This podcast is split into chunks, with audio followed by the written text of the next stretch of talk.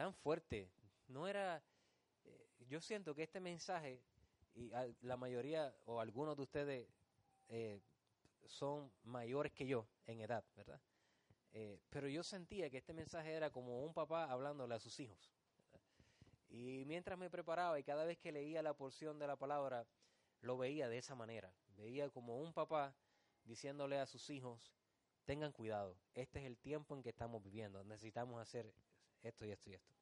Así que mientras usted recibe el consejo de la palabra de Dios, recíbalo así, recíbalo como, como, un, como recibiendo un consejo, ¿verdad? De un, de un eh, pastor, de un amigo, de un padre, de un hermano, como usted quiera, hermano mayor, hermano menor, usted póngame como usted quiera, pero reciba un consejo en esta mañana que realmente viene de, de un corazón que está cargado y con mucha eh, preocupación y amor por su congregación, por su iglesia. Dios ha puesto un amor tan especial por cada uno de ustedes y mientras me preparaba hoy, que esos versos venían así, como con una carga eh, de dejarle ese, ese porción y oro a Dios que no, no sea eh, un mensaje que usted reciba y, y se vaya, sino que yo no sé si usted ha tenido momentos especiales con personas que le dan un consejo que usted valora, ¿verdad?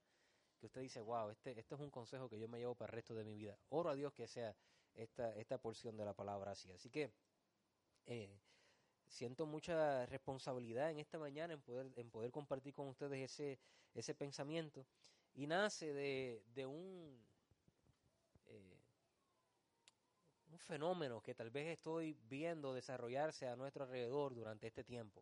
O sea, nadie que está tal vez espiritualmente consciente o conectado al Señor, percibe los tiempos que estamos viviendo como eh, tiempos, eh, como casualidad, ¿verdad? Como, qué raro que está pasando eso. Todo el mundo que está conectado a Dios y que, y que tiene amor por, por las cosas de Dios y por las cosas del reino puede percibir, no es tan difícil percibir que todo lo que está ocurriendo a nuestro alrededor son tiempos difíciles, son tiempos duros y no solamente son tiempos difíciles o tiempos duros económicos.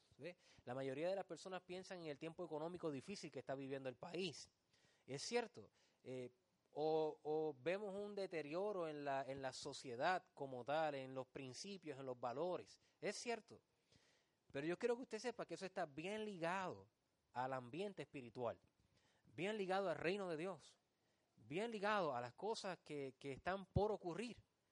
Venía en mi mente en estos días, mientras estábamos en, el grupo de crecimiento en jardines, eh, venía en mi mente esta, esta porción de la palabra que los últimos días serán como una mujer de parto, ¿verdad? Y ustedes saben que cuando una, una eh, la otra vez que estaba predicando esto dije que como si fuera experiencia propia, pero yo nunca he estado de parto, pero yo he estado en, en dos. Y de hecho, una de las cosas que me, disfruté en ese tiempo fue grabar el parto. ¿verdad? Yo grabé todo el parto. Y grabé cada contracción que le dio a mi esposa. Y yo estaba feliz. Era una felicidad inmensa. A mí me daba, porque me enseñaron que en el monitor, cuando sube así, era, una, era que venía una contracción.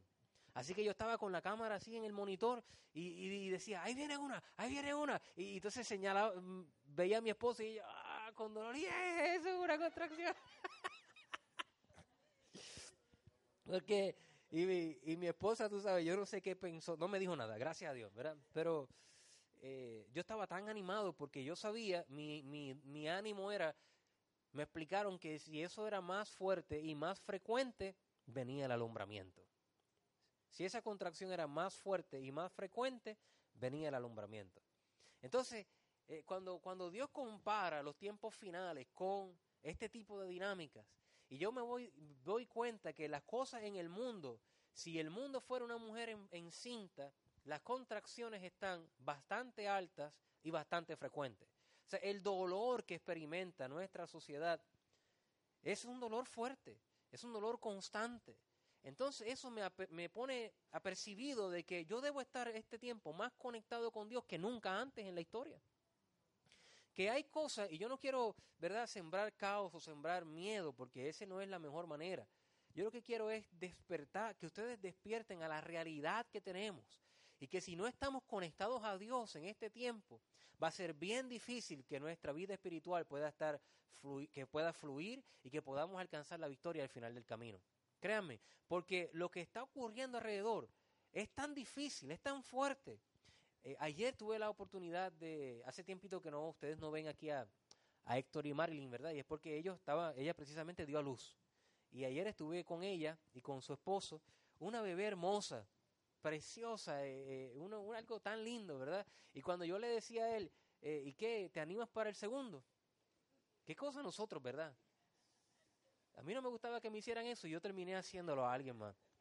Que, acabo de parir el primero y ya me están preguntando si voy para el segundo. Pues es que nosotros los seres humanos somos así. El punto es que él me estaba diciendo, abrió sus ojos como, como con temor, diciendo, pastor, es que yo he visto este mundo como está. Y no creo que es tan fácil criar hijos en este tiempo. Me da tanto temor el, poder hacerlo.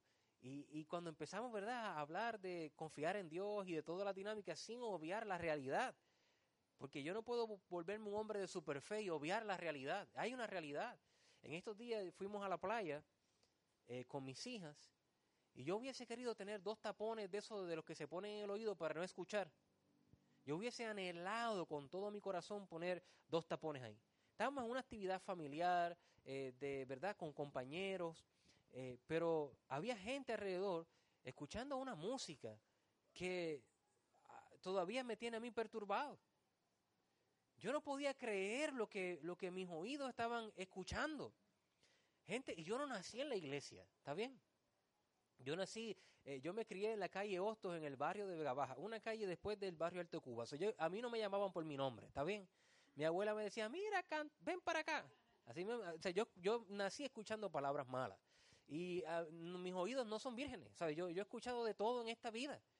Sin embargo, la morbosidad que hay, el, el, el, la incitación a hacer cosas que no agradan a Dios y ver eh, niñas y, jovencitas y damas que eso le agrada.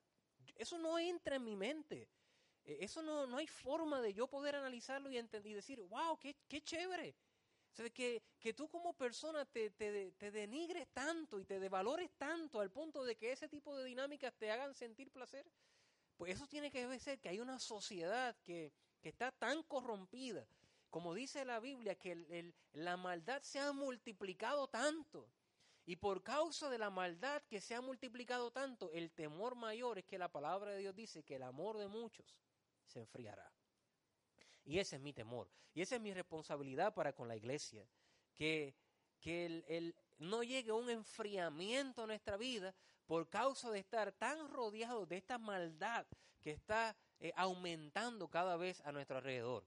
Hace muchos años atrás, cuando yo vivía en California, eh, tuve la oportunidad de realizar un bautismo en el Kern River, un río hermoso de allí de California, pero era un río que en tiempos de frío se ponía, Olga, que tú metías la punta del dedo gordo del, pie y, te congelaba, porque era un río por el cual las montañas alrededor de la ciudad eh, tenían copos de nieve y obviamente ustedes saben que el agua del río desciende de allá arriba de las montañas, así que a veces tú podías ver hasta cantitos de hielo así en la de nieve corriendo por el, por el río. Y yo tenía el problema que en abril ya me habían dado transfer para aquí, para Puerto Rico, y en marzo, todavía uno de los meses muy fríos, eh, había gente que estaba recién convertida y que quería que yo los bautizara. Así que decían, pastor, yo no quiero que me bautice un pastor que yo no conozco. Usted es mi pastor. Así que yo quiero que usted sea el que me bautice. Y fue bien interesante porque esa fue tal vez la única vez en mi historia que yo he desanimado a alguien para que se bautice. Y decía, chico, pero espera un poquito más. No, hay prisa con bautizarte, ¿sabes? Como pastor yo no hago eso. Como pastor yo digo, sí, bautízate hoy mismo. Pero en ese momento yo estaba, ah, ¿qué, es esperar dos meses más? tranquilo, no, no hay problema. Y no, ellos no, que querían bautizarse, querían bautizarse, querían bautizarse. Así que fuimos al día del bautismo habían como seis de ellos, el, un hermano, ¿verdad?, que era el diácono de la iglesia y yo, y yo usualmente entro primero, ¿verdad?, pruebo la del agua, y, y cuando yo metí el pie derecho en esa agua, yo, yo dije, esto no es de Dios, esto no es de Dios. Es la única vez que yo sentía que un bautismo no era de Dios. Yo dije, esto no puede ser del Señor. Saco el pie y le digo a los muchachos, miren, yo sé que ustedes quieren bautizarse, pero oye, esa agua está congelada. Eso no es ni bueno para la salud de ustedes ni para la... ¿Sabes? Yo estaba tratando de desanimarlos por todos lados. me, arrepiento ahora, pero así fue la historia. ¿Qué, ¿Qué voy a hacer? Yo no soy mentiroso, estoy delante de la presencia de Dios. Y uno de ellos, que había sido rescatado de las drogas, estaba, estaba on fire por el Señor, se metió corriendo al agua, hermanos. Hasta aquí, ¿ves? Corriendo, se metió al agua. Y desde allá me decía, yo me bautizo hoy, venga y bautíceme. Entonces, con esa pasión y ese deseo de bautizarse, le dije al, hermano que estaba conmigo, el diácono que estaba conmigo, le dije, ni modo, esto lo vamos a tener que hacer sí o sí. Así que vamos para allá adentro. Y nos metimos y después de, tú sabes, de llegar hasta el lugar de... Porque él, él, estaba valiente porque él se bautizaba y salía, pero yo tenía que quedarme bautizando a todos los demás que venían, ¿ves? Así que bauticé el primero, bauticé el segundo y ya cuando iba para el tercero, honestamente, no sentía mis piernas. El frío era tanto que yo empezaba como a, mover los dedos del pie, tú sabes, había como hormiguitas, y yo, venga el próximo, venga el próximo, y llegaban y casi era, tú sabes, salga, venga el otro. Fue uno de los bautismos menos espirituales que yo creo que yo he tenido. Y me di cuenta de algo, que una vez que uno está mucho tiempo en un clima, ¿verdad? Frío como ese, por un periodo prolongado de tiempo, el riesgo de que el calor de tu cuerpo se adapte a ese frío al punto de que tú no sientas nada es bien alto. Espiritualmente hablando puede pasar igual. El estar tan rodeado del frío hacia Dios que existe en este mundo, el frío hacia las cosas de Dios, el, la apatía hacia las cosas de Dios, el odio hacia las cosas de Dios, la intolerancia hacia las cosas de Dios, porque a nosotros nos juzgan de intolerantes. Pero la realidad es que hay una intolerancia hacia las cosas de Dios en este mundo. Puede causar en nosotros un adormecimiento espiritual, de manera que ya nos da lo mismo. ¿Ves? Los primeros dos bautizados yo, no, yo sufrí, pero ya del tercero en adelante, eh, honestamente no sufría tanto porque no sentía. Y, puede ocurrir en nuestra vida que al estar rodeado de tanta maldad, de tanta frialdad, comencemos a acostumbrarnos a este mundo. Comencemos a conformarnos con las cosas que este mundo ofrece. Comencemos a quitar nuestra mirada de las cosas que son realmente importantes para nuestra vida y terminemos tal vez no siendo igual que los demás, pero adormecidos. Adormecidos. Eh, sin, sin, sentir, sin, sin, tener esa pasión por las cosas de Dios que una vez nos caracterizaba. Eh, y ese tipo de dinámicas son las cosas que a mí me preocupan como pastor de una iglesia, como, como siervo de Dios, de ver que cada vez nuestra conciencia está más adormecida a las cosas que no están bien. ¿Cierto? Podemos comenzar a llamar las cosas que no están bien y decir, eso no es tan malo. Cuando antes estaba cristalinamente claro que esas cosas no estaban bien. Poco a poco la sociedad ha ido determinando qué cosas están bien, qué cosas no están bien. Y, la sociedad ha incluso logrado hacer ley cosas que no están bien. Y, han empujado a creer a los demás que hay algo que no está bien, que todo el mundo debe de creer lo que no está bien. Y es, hay, necesita haber una voz de alerta, una voz de, de despertar, una voz que, nos recuerde constantemente que hay cosas que, que son como Dios las estableció desde el principio, que jamás van a cambiar, que aunque el mundo se corrompa y las cosas cambien como cambien, la palabra de Dios jamás cambia y permanece para siempre. Y eso debe de producir en nosotros un, un fuego interior que como decía Jeremías, aunque estemos pasando por nuestro peor momento, Jeremías decía, hay algo en mí, hay un fuego que aunque lo que bota es un humito nada más, no se ha apagado todavía.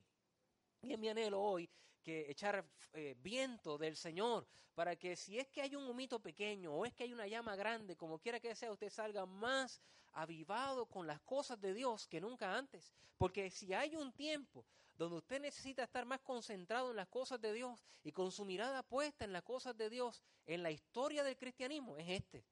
De verdad, créame, es este. Porque todo a nuestro alrededor apunta para que usted esté desconectado del Señor. El enemigo se la ha ingeniado hasta para desconectarle a usted dentro de la iglesia.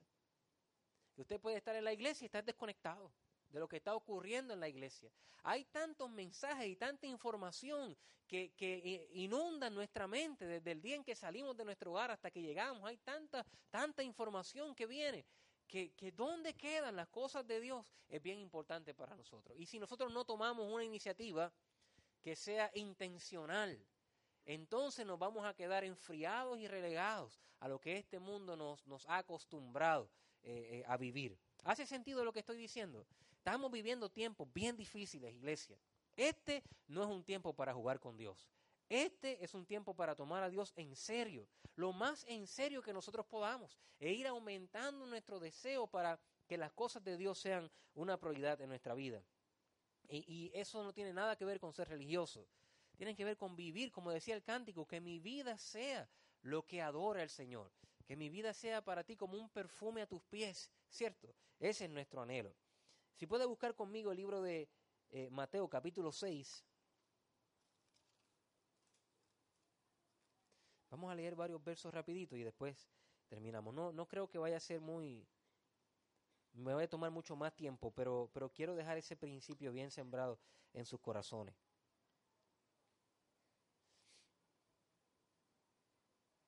Perdón, perdón, Mateo 24, 12. Mateo 24, 12. Vamos a ir ahí, pero antes Mateo 24, 12. 12. Del 10 en adelante. Tengo, tengo que tener allá proyección loco, ¿verdad? Lo siento, hermano. Lo siento. Yo le doy los versos antes de empezar y después hago lo que me da la gana. 24, exactamente. Déjalo ahí, déjalo exactamente ahí. Pero nosotros que tenemos Biblia, leamos desde el 10 hasta llegar a ese. Dice, versículo 10, muchos tropezarán entonces, este es Jesús hablando de los tiempos finales, ¿ok? Muchos tropezarán entonces y se entregarán unos a otros y unos a otros se aborrecerán y muchos falsos profetas. Usted, usted ha visto en este tiempo cómo la gente puede aborrecerse a otra persona. ¿Sabe? Yo, yo no había visto, yo me acuerdo cuando, cuando yo más niño, cuando yo niño, yo recuerdo cómo el respeto hacia las demás personas era algo principal, era algo importante, ¿cierto? A ti te enseñaban a respetar hasta la gente que tú no conocías. Y si había una, una persona mayor en, en, a tu alrededor el respeto hacia esa persona era obligado, era obligatorio. Eso no se ve hoy en día.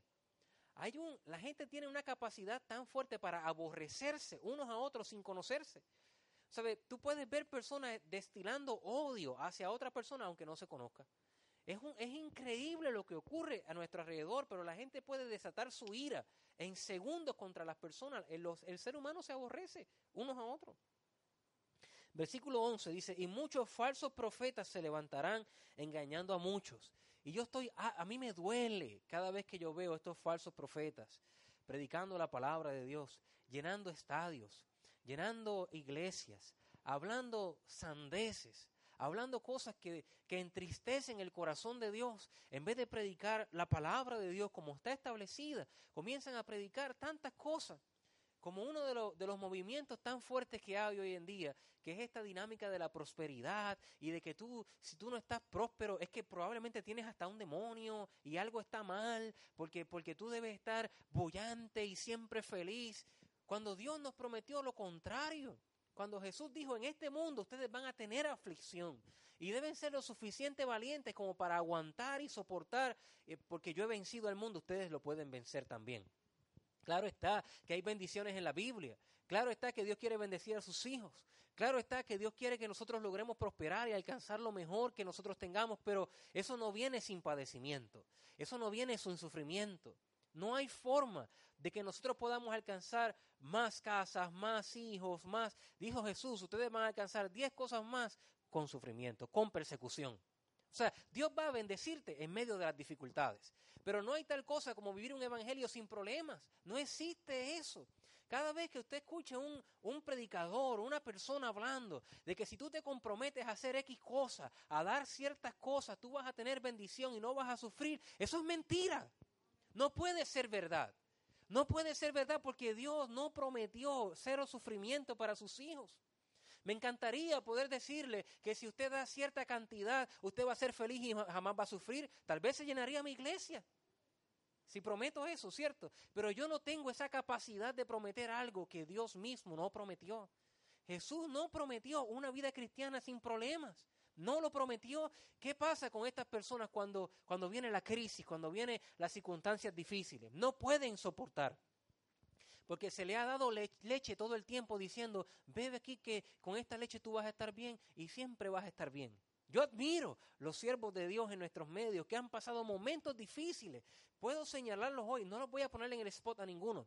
Pero aquí hay gente que ha pasado un mes de julio terrible, hermanos, terrible, con sus familiares, con sus... y están aquí sirviendo al Señor. Si esa gente hubiesen aprendido solamente que Dios es bendición, que Dios es cosa color de rosa, que tú nunca vas a sufrir, estarían descarriados hoy día.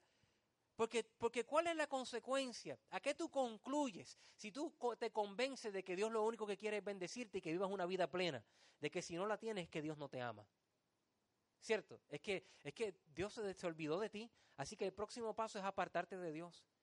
Nadie puede prometerte en esta vida, aunque tú entregues tu casa, aunque entregues tu cuenta de banco, nadie puede prometerte en esta vida que tú nunca vas a tener una circunstancia difícil que vas a tener que vencer. Así que es mentira, mentira del enemigo, de la gente que viene hablando de Dios, de parte de Dios cuando Dios no ha dicho eso. Tenga cuidado, mis hijos, tengan cuidado. Yo no tengo tanto problema, ni, ni me da tanto temor de los mensajeros del enemigo. De verdad, no me da tanto temor. Porque quien quiera de nosotros que lleve un tiempo en la iglesia y vea un mensajero de Satanás, huye. Nadie de nosotros es tan insensato como para correr a alguien que te está diciendo que es el diablo, ¿cierto? Por eso el diablo no se presenta así jamás. A mí me da terror que la iglesia caiga en doctrinas de error que, crea las profecías de falsedad, de gente sin escrúpulo, que utilizan el Evangelio para aprovecharse de las personas. Gente, tengan cuidado con eso. Dios le ha dado una corriente, Dios le ha dado un pastor, Dios le ha dado una, una familia eclesiástica. No es que usted no pueda escuchar a otros, pero tenga cuidado, porque este verso es real. Hay falsos profetas que están hablando de parte de Dios cuando Dios no ha dicho nada. Y tenemos que escudriñar las escrituras y aprender la palabra de Dios para cernir todo lo que escuchamos. Toda esta gente que se pasa, así dice el Señor, y son fanáticos con decirte así dice el Señor, y Dios va a bendecirte, y Dios te va a traer, y usted sale de ahí, wow, Dios me va a bendecir. Y, eso lo dice la Biblia, gente, no se, no se anime tanto. Dios ya dijo que te va a bendecir. Y, así dice el Señor, vas a pasar una prueba, pero Dios te va a librar. Eso lo dice la palabra de Dios. Nadie me tiene que decir, así dice el Señor eso.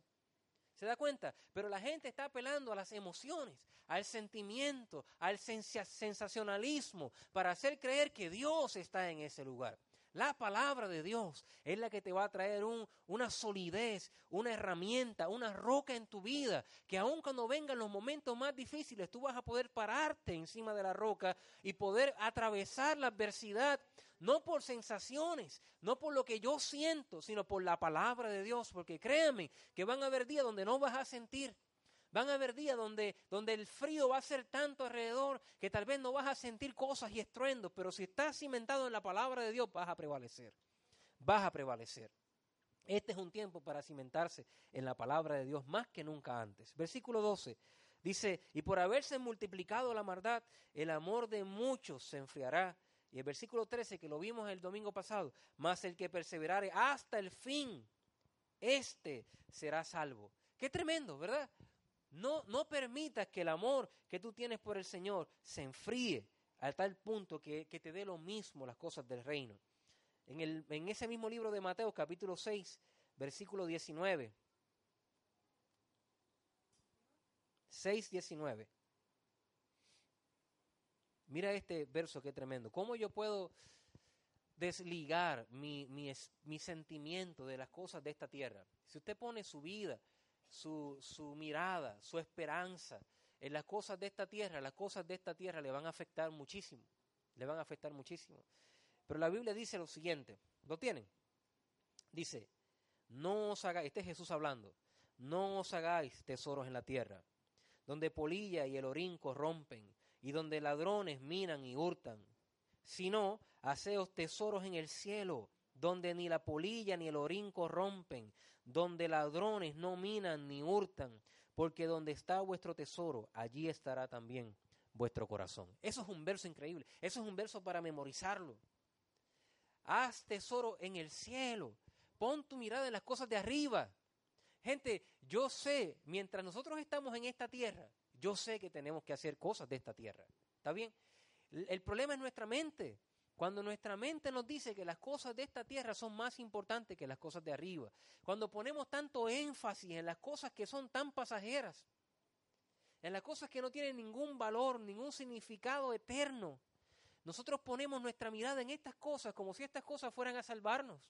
Como si estas cosas fueran a darnos algo adicional a nuestra felicidad. Gente, nada de las cosas que usted ve en esta tierra puede comprar la paz y la salvación que Dios solamente puede otorgar. Nada. Créanme, nada. Yo le decía a un hermano en estos días, yo sé, yo he vivido abundantemente en esta vida y he vivido en escasez. Yo tengo una casa hermosa y he vivido en casa de otras personas por seis meses que no conozco porque no tengo para pagar mi propia casa. Yo he vivido en diferentes circunstancias y aunque he vivido circunstancias difíciles, jamás en este tiempo se ha comprometido mi paz el sentido de salvación, el saber que mis talentos y mis habilidades le pertenecen a Dios, que no hay otra cosa en el mundo que a mí me apasione más que servir al Señor.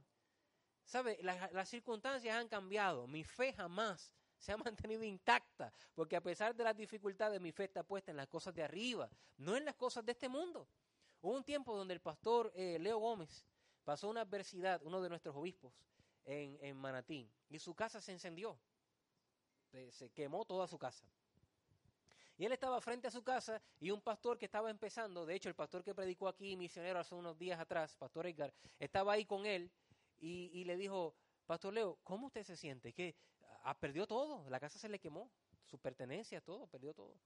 Y él dice, mira, le dijo a Edgar, dijo Edgar, cuando yo empecé en el ministerio, yo entregué todo voluntariamente, o sea, yo di todo.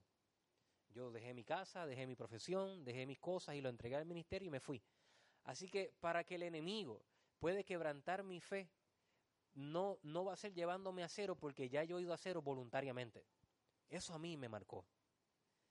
Porque hay un hombre que se había desprendido de las cosas de esta tierra y que aunque ha sido una persona bendecida, sabe que esa bendición no, no, su fe no está anclada en esa bendición.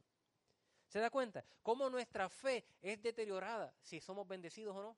Cómo nuestra fe es deteriorada si tenemos salud o no tenemos salud. Cómo nuestra fe es deteriorada si tenemos dinero en la cuenta o no tenemos dinero en la cuenta. Si tu fe es deteriorada por las circunstancias, tu fe no está anclada en la palabra de Dios. Está anclada en las cosas, en las cosas que son vanidad. El hombre más sabio de la tierra dijo, todas estas cosas que usted ve aquí debajo del cielo son vanidad y van a pasar. Y no hay necesidad de anclar nuestra, nuestra vida emocionalmente a cosas, a personas que van a pasar. Van a pasar. Todo lo que usted ve ahora mismo va a pasar. Lo único que no va a pasar es el Señor, el amor que usted tenga por Dios, la fe que usted tenga por el Señor, la esperanza. Dice, todo pasará, ahora permanecen la fe, la esperanza y el amor. Esas tres cosas, la mayor de ellas es el amor. Todo lo demás va a pasar. Esfuérzate por hacer lo mejor. Intenta ganar lo mejor para tu familia, para que tus hijos estén bien. Este no es un mensaje de complacencia. Yo siempre les he enseñado que tengan éxito, que se esfuercen por alcanzar lo mejor. Solamente no pongan su mirada, no pongan su esperanza en las cosas pasajeras. No hace sentido poner mi estabilidad emocional e espiritual en las cosas que hoy, mañana puede ser que no estén. Mi esperanza debe estar puesta en el Señor. Mi socorro viene de Jesús. Mi ayuda viene de arriba, de donde esperamos al Salvador. La iglesia no puede tener, no, la iglesia no puede enredarse en las cosas de este mundo para poder agradar a aquel que nos llamó como soldados. No podemos enredarnos en las cosas de este mundo al punto que no podemos salir. Si algo yo agradezco al ministerio en que yo sirvo, es que me enseñó desde el principio a desarraigarme de las cosas de este mundo. Cuando uno entraba al ministerio antes no tenía que dejarlo todo, su familia, su casa, su profesión, e irse a un lugar fuera de Puerto Rico sin saber a dónde te iban a enviar. Yo amé esa experiencia y la atesoro tanto porque me enseñó que esta vida es más que cosas, que esta vida es más que una casa, que esta vida es más que, es más que eh, anhelos personales. deseos personales que queremos alcanzar, cueste lo que cueste, y después para darnos cuenta que es vanidad, es vanidad, que, no, realmente no es tan importante, que si tú pones tu mirada en las cosas de arriba, entonces tú vas a tener paz, cualquiera sea la circunstancia. Tú vas a poder acomodarte, aclimatarte, atemperarte a cualquiera sea la circunstancia. Claro que estoy preocupado por mi país. Claro que me gustaría que mi país fuera mejor. Pero la realidad es que mi esperanza no está puesta en mi país. Mi esperanza está puesta en el Señor. Y él, eso tiene un efecto en mi vida tan fuerte que, no me afecta eh, eh, al punto de deprimirme las cosas que pasan en esta vida. ¿Sabe? E, estas cosas para mí son importantes, pero no es lo más importante. No es lo más importante. Y si usted logra hacer un cambio aquí en su mente, usted va a, ser, eh, va a tener esa satisfacción la felicidad, el gozo de servir al Señor jamás se va a ir. Jamás. Puede pasar problemas, puede pasar adversidades, pero ese gozo va a regresar.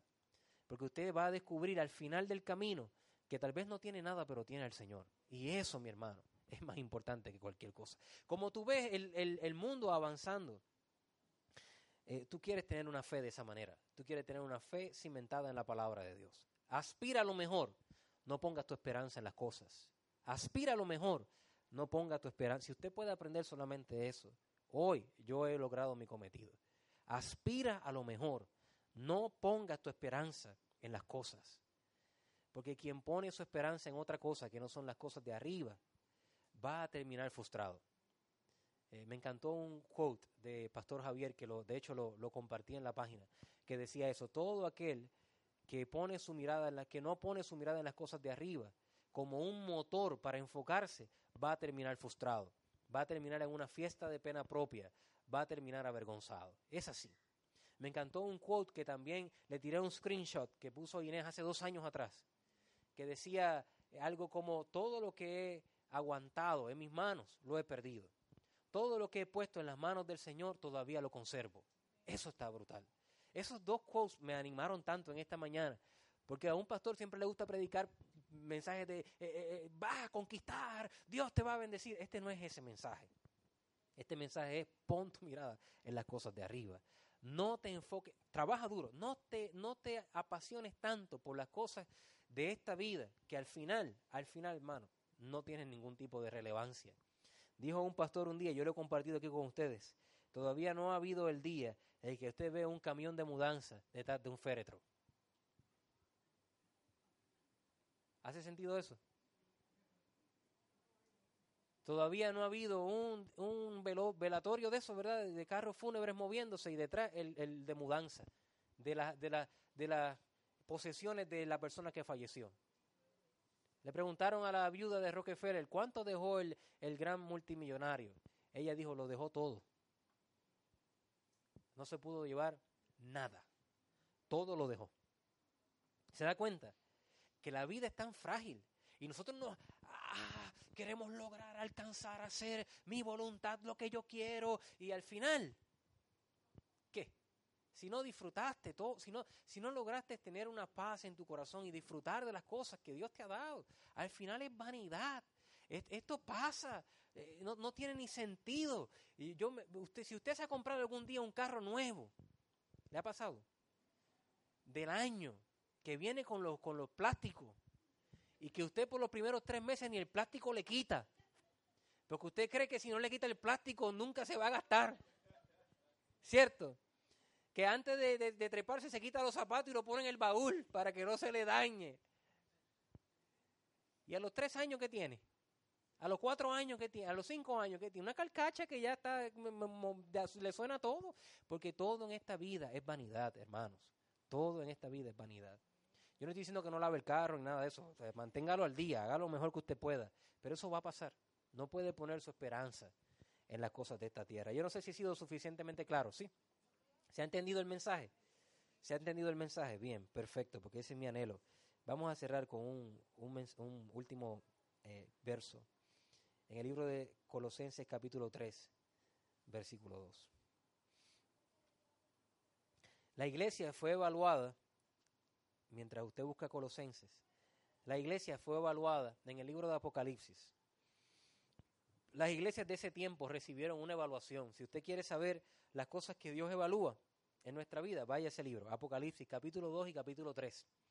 Todas las iglesias de ese tiempo fueron evaluadas. La iglesia de Éfeso, la iglesia de Tiatira, la iglesia de Sardis. ¿Se acuerdan, muchachos? Que lo vimos allá en, en el grupo de crecimiento. Y una de las iglesias que fue evaluada, esta fue la evaluación de Dios. Dios le dijo, yo conozco tu trabajo, tu arduo trabajo. Yo conozco tu paciencia. Yo conozco tu esfuerzo. Que has hecho cosas tremendas. Eso es una buena evaluación, ¿verdad? Y al final le dijo, pero tengo contra ti que has perdido tu primer amor. Eso está duro. Gente, eso está duro. Porque él estaba, él estaba elogiando el buen esfuerzo, el trabajo. Esa gente era gente trabajadora. Era gente que se esforzaba. Dice, pero tengo contra ti algo en tu mirada me dice que tú has perdido tu primer amor.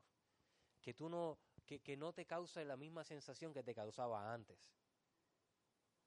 Ah, ¿Han tenido experiencias así? Donde tú puedes mirar a una persona que antes tenían una relación tan cercana y de momento la miras a los ojos y ves que hay algo que ya no es igual, ¿verdad? Se perdió algo. Hay una conexión que se perdió. Dios siente lo mismo a veces con la iglesia. Dice, ah, estás haciéndolo bien, pero la intención, has perdido tu primer amor. La intención de hacer las cosas que haces ya no son agradarme, ya no son traer deleite al corazón mío. Estás trabajando duro, pero has perdido tu primer amor.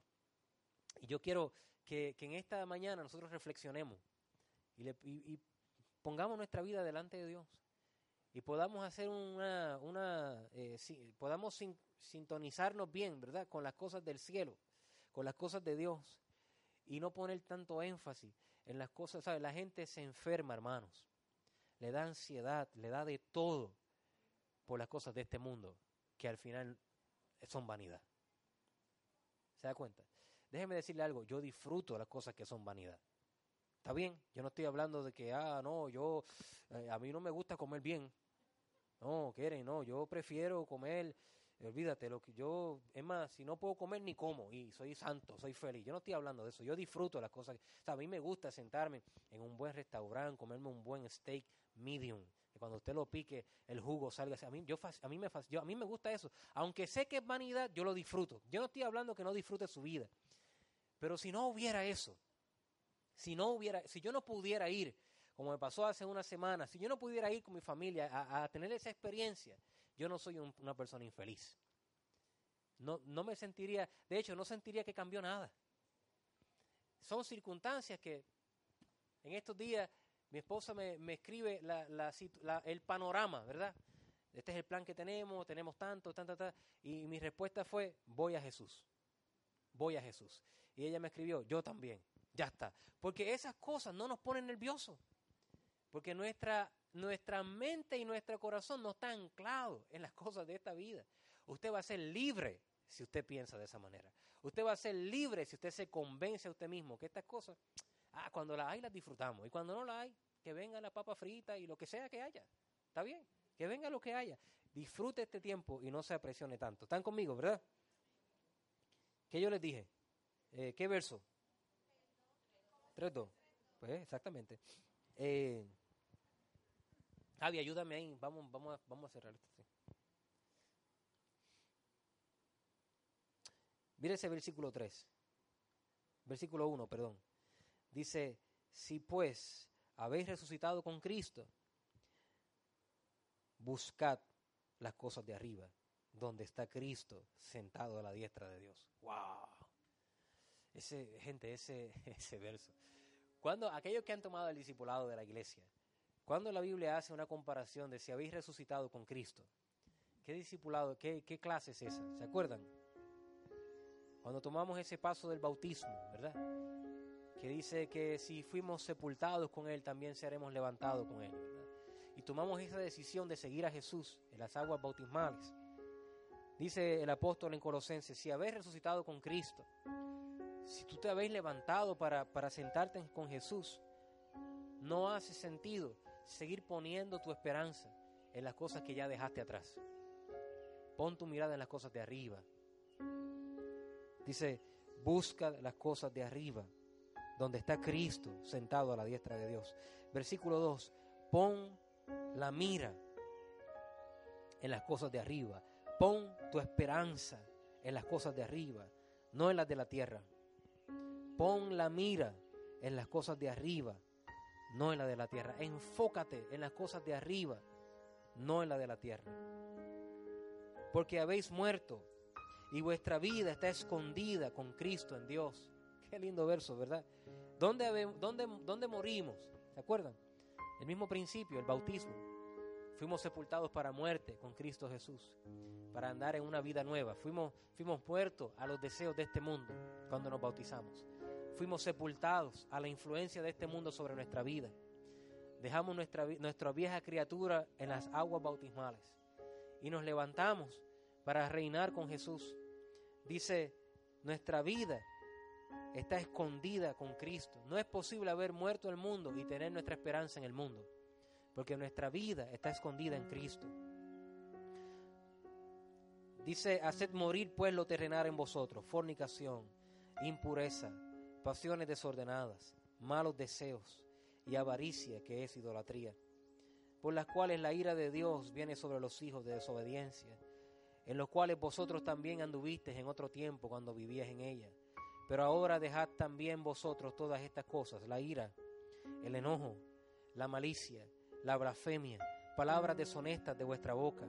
No se mintáis unos a otros, habiéndonos despojado del viejo hombre con sus hechos, revestidos de nuevo, el cual conforme a la imagen del que lo creó, se va renovando hasta el, hasta el conocimiento pleno, donde no hay griego ni judío, circuncisión ni incircuncisión, bárbaro ni escita sino que siervo ni libre, sino que Cristo es el todo en todos. Versículo 12, vestidos pues como escogidos de Dios. ¿Cuál es la vestimenta que nos hace escogidos de Dios? Santos y amados, de extrañable misericordia, de benignidad, de humildad, de mansedumbre, de paciencia, soportándonos unos a otros, perdonándonos unos a otros. Si algo tuviera queja contra otro, de la manera en que Cristo os perdonó, así también hacedlo vosotros. Y sobre todas estas cosas, vestido de amor, que es el vínculo perfecto. Cuando hagamos estas cosas, dice, la paz de Dios gobierna en vuestros corazones, a la que asimismo fuiste llamados en un solo cuerpo, y sed agradecidos. Qué lindo verso, ¿verdad? Qué lindo verso. Es tiempo de despojarnos de todo aquello que no se asemeja a nuestro Dios. Y es tiempo de revestirnos del Señor de revestirnos del Señor. Gente toma este verso y dice, ve que hay que vestirse como, como Dios manda, sí, como Dios manda, de misericordia, de amor, de humildad. Eso es lo que dice ese verso, de mansedumbre, de fe. Y usted va a tener una vida plena en el Señor. Jesús dijo, yo he venido para que ustedes tengan vida y la tengan en abundancia. Dios quiere darte una vida abundante. Pero, pero nadie puede prometerte cosas que Dios no prometió. Amén. Mi anhelo para ustedes hoy es, pongan su mirada en las cosas de arriba. Busquen las cosas de arriba. Lo que está aquí abajo, ¿sabe cómo la Biblia le llama eso? Añadidura. Así le llama la Biblia a eso. Todo lo demás es añadidura y Dios ha prometido dártelo. Ponte en pie conmigo. Dice, buscad primeramente el reino de Dios y su justicia y todas las demás cosas serán añadidas. Todas estas cosas serán añadidas. ¿De qué hablaba Jesús? Jesús hablaba de qué comeréis, qué vestiréis, qué, qué, vas a hacer. Todas esas cosas, dice, son añadiduras. No te mates por eso. Busca, esfuérzate por buscar el reino, las cosas de arriba. Y lo demás, el Señor lo va a añadir. Yo puedo, yo puedo garantizarte cosas que la Biblia dice, que si tú buscas primeramente el reino de Dios, Dios va a añadir lo demás. Está garantizado. Te lo garantizo. ¿Por qué? Porque Dios lo dijo. Está garantizado. Si tú buscas las cosas de arriba, Dios va a poner en orden todo lo demás. Todo lo demás. Ora a Dios que este consejo usted lo grabe en su corazón. Y, medite sobre las cosas que le están produciendo ansiedad, tensión, coraje, ira. Pueda respirar hondo y decir conmigo, ah, eso es vanidad. Suéltalo. Suelta esa cosa. respira hondo y suelta. Libérate de una ansiedad y de un estrés que te está matando por dentro, que te está impidiendo disfrutar la vida. Y deja pon todas esas cosas en las manos del Señor. Y concéntrate en este último minuto que tenemos de servicio en buscar al Señor, en darle gracias. Y Dios va a tomar todas esas cosas que te están perturbando y te va a dar paz. Y va a tomar control de cada una de ellas según su voluntad. Aleluya. Suéltalo ahora en el nombre de Jesús de Nazaret. Suelta toda carga, toda ansiedad, todo estrés. El Espíritu de Dios está en este lugar. Y está en este lugar para liberar.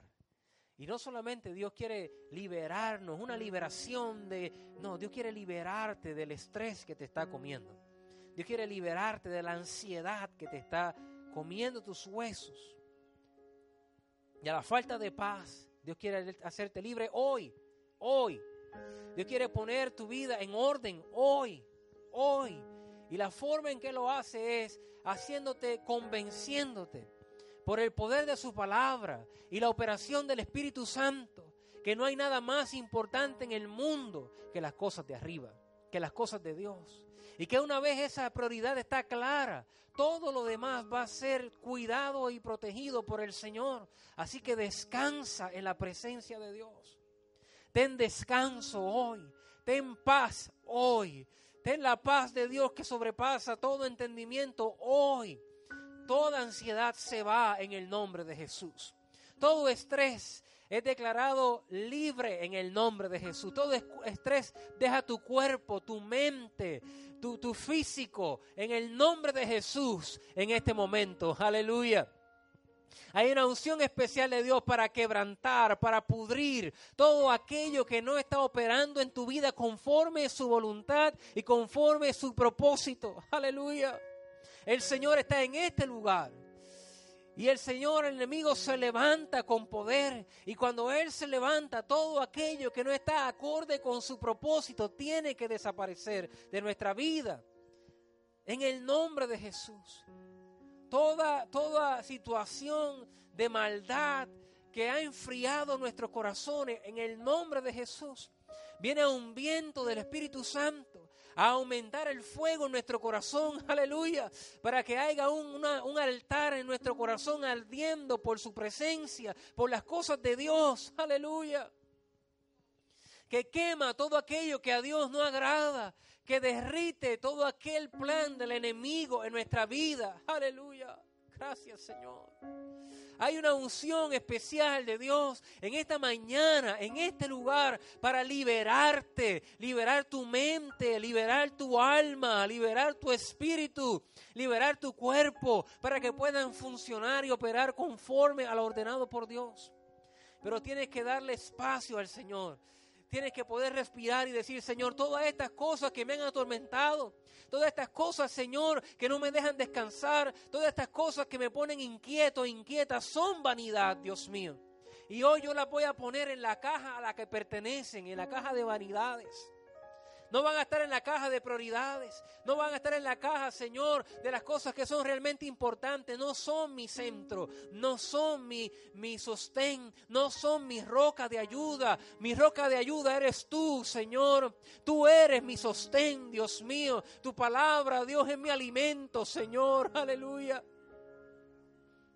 Al libre la iglesia, Señor, de toda, eh, toda acción que les enrede, Dios mío en los negocios de este mundo, Señor.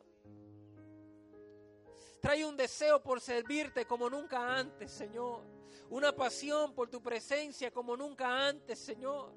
Un deseo de honrarte y de agradarte como nunca antes, Señor, en nuestra vida, Dios eterno.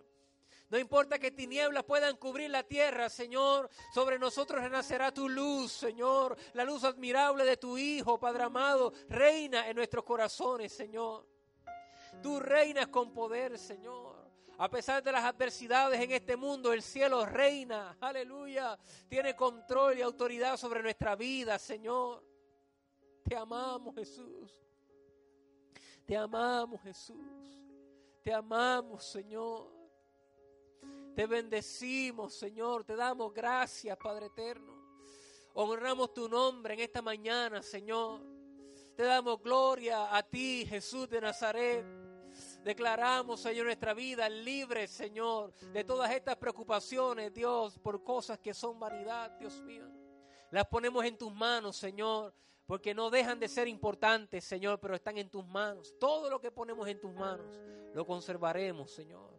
Todo lo que está en nuestras manos y que queremos cerrar nuestro puño para aguantar, Señor, lo perderemos, Dios eterno. Ayúdanos a poner nuestra vida en tus manos, Señor. Nuestros hijos están en tus manos, Señor. Mira aquellos que estamos criando en este tiempo, Dios eterno. Aquellos padres de jóvenes, padres, Señor, de adolescentes, Señor. Padres de niños, Dios mío.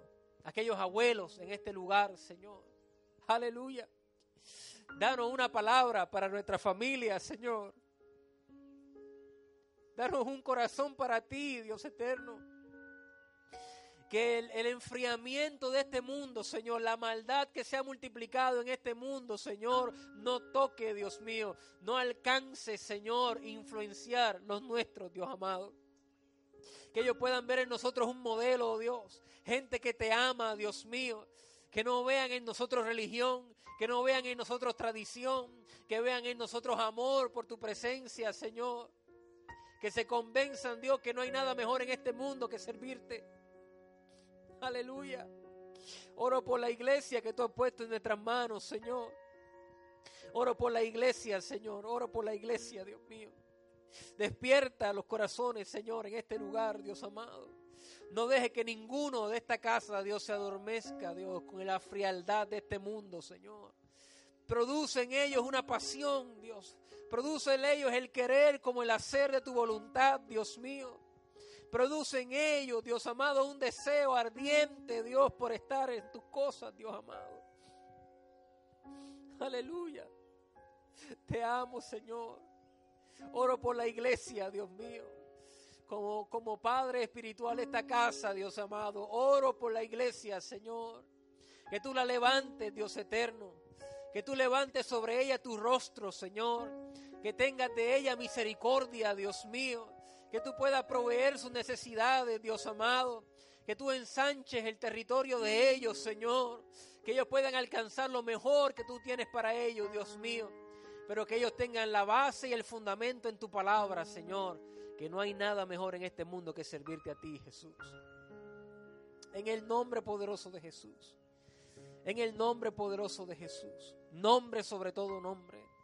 Nombre que vence la ansiedad nombre que vence el estrés, nombre que vence la enfermedad, nombre que vence la depresión, nombre que vence, Señor, aleluya, los ataques de pánico, nombre que vence, Señor, nuestra mente, Dios, y los pensamientos más profundos. Nombre, Dios mío, que hace nuestra vida nueva, Padre amado. En tu nombre, Dios, oramos. En tu nombre nos rendimos, Señor. En tu nombre conquistamos, Señor. En el nombre poderoso de Jesús. Amén y amén. Gloria a Dios. Aleluya. Amén. Gracias Señor. Gracias Señor. Gracias Jesús. Gracias Señor. Gracias Señor. Gracias Señor. Wow. Amén. Gloria a Dios. Qué lindo es el Señor. Qué lindo es el Señor. Aleluya. Qué lindo es el Señor. Amén. Qué lindo es el Señor.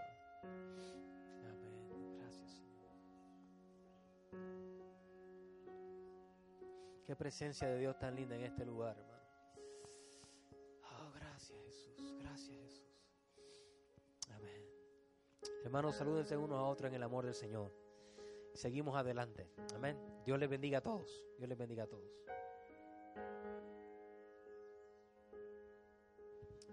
¿Sabe, iglesia, si, si me regalan un, un, minuto, por favor? Es que hay un anuncio que los hermanos quieren, quieren hacer. Y un grupo de, hermanos que estuvimos reunidos. Eh, llegaron algunas ¿verdad? Eh, iniciativas que queremos hacer ahora para aniversario y Lindsay va a estar hablándole un poquito acerca de eso. Qué bello es el Señor. No sé ustedes, yo estoy como, como en una nube, como que... Gracias Padre por este tiempo. Bueno, hermanos, como ustedes saben, eh, estamos a... ¿A cuántos días? de nuestro aniversario? A 12. A 12, como mencionó el pastor, estamos a 12 días de nuestro aniversario.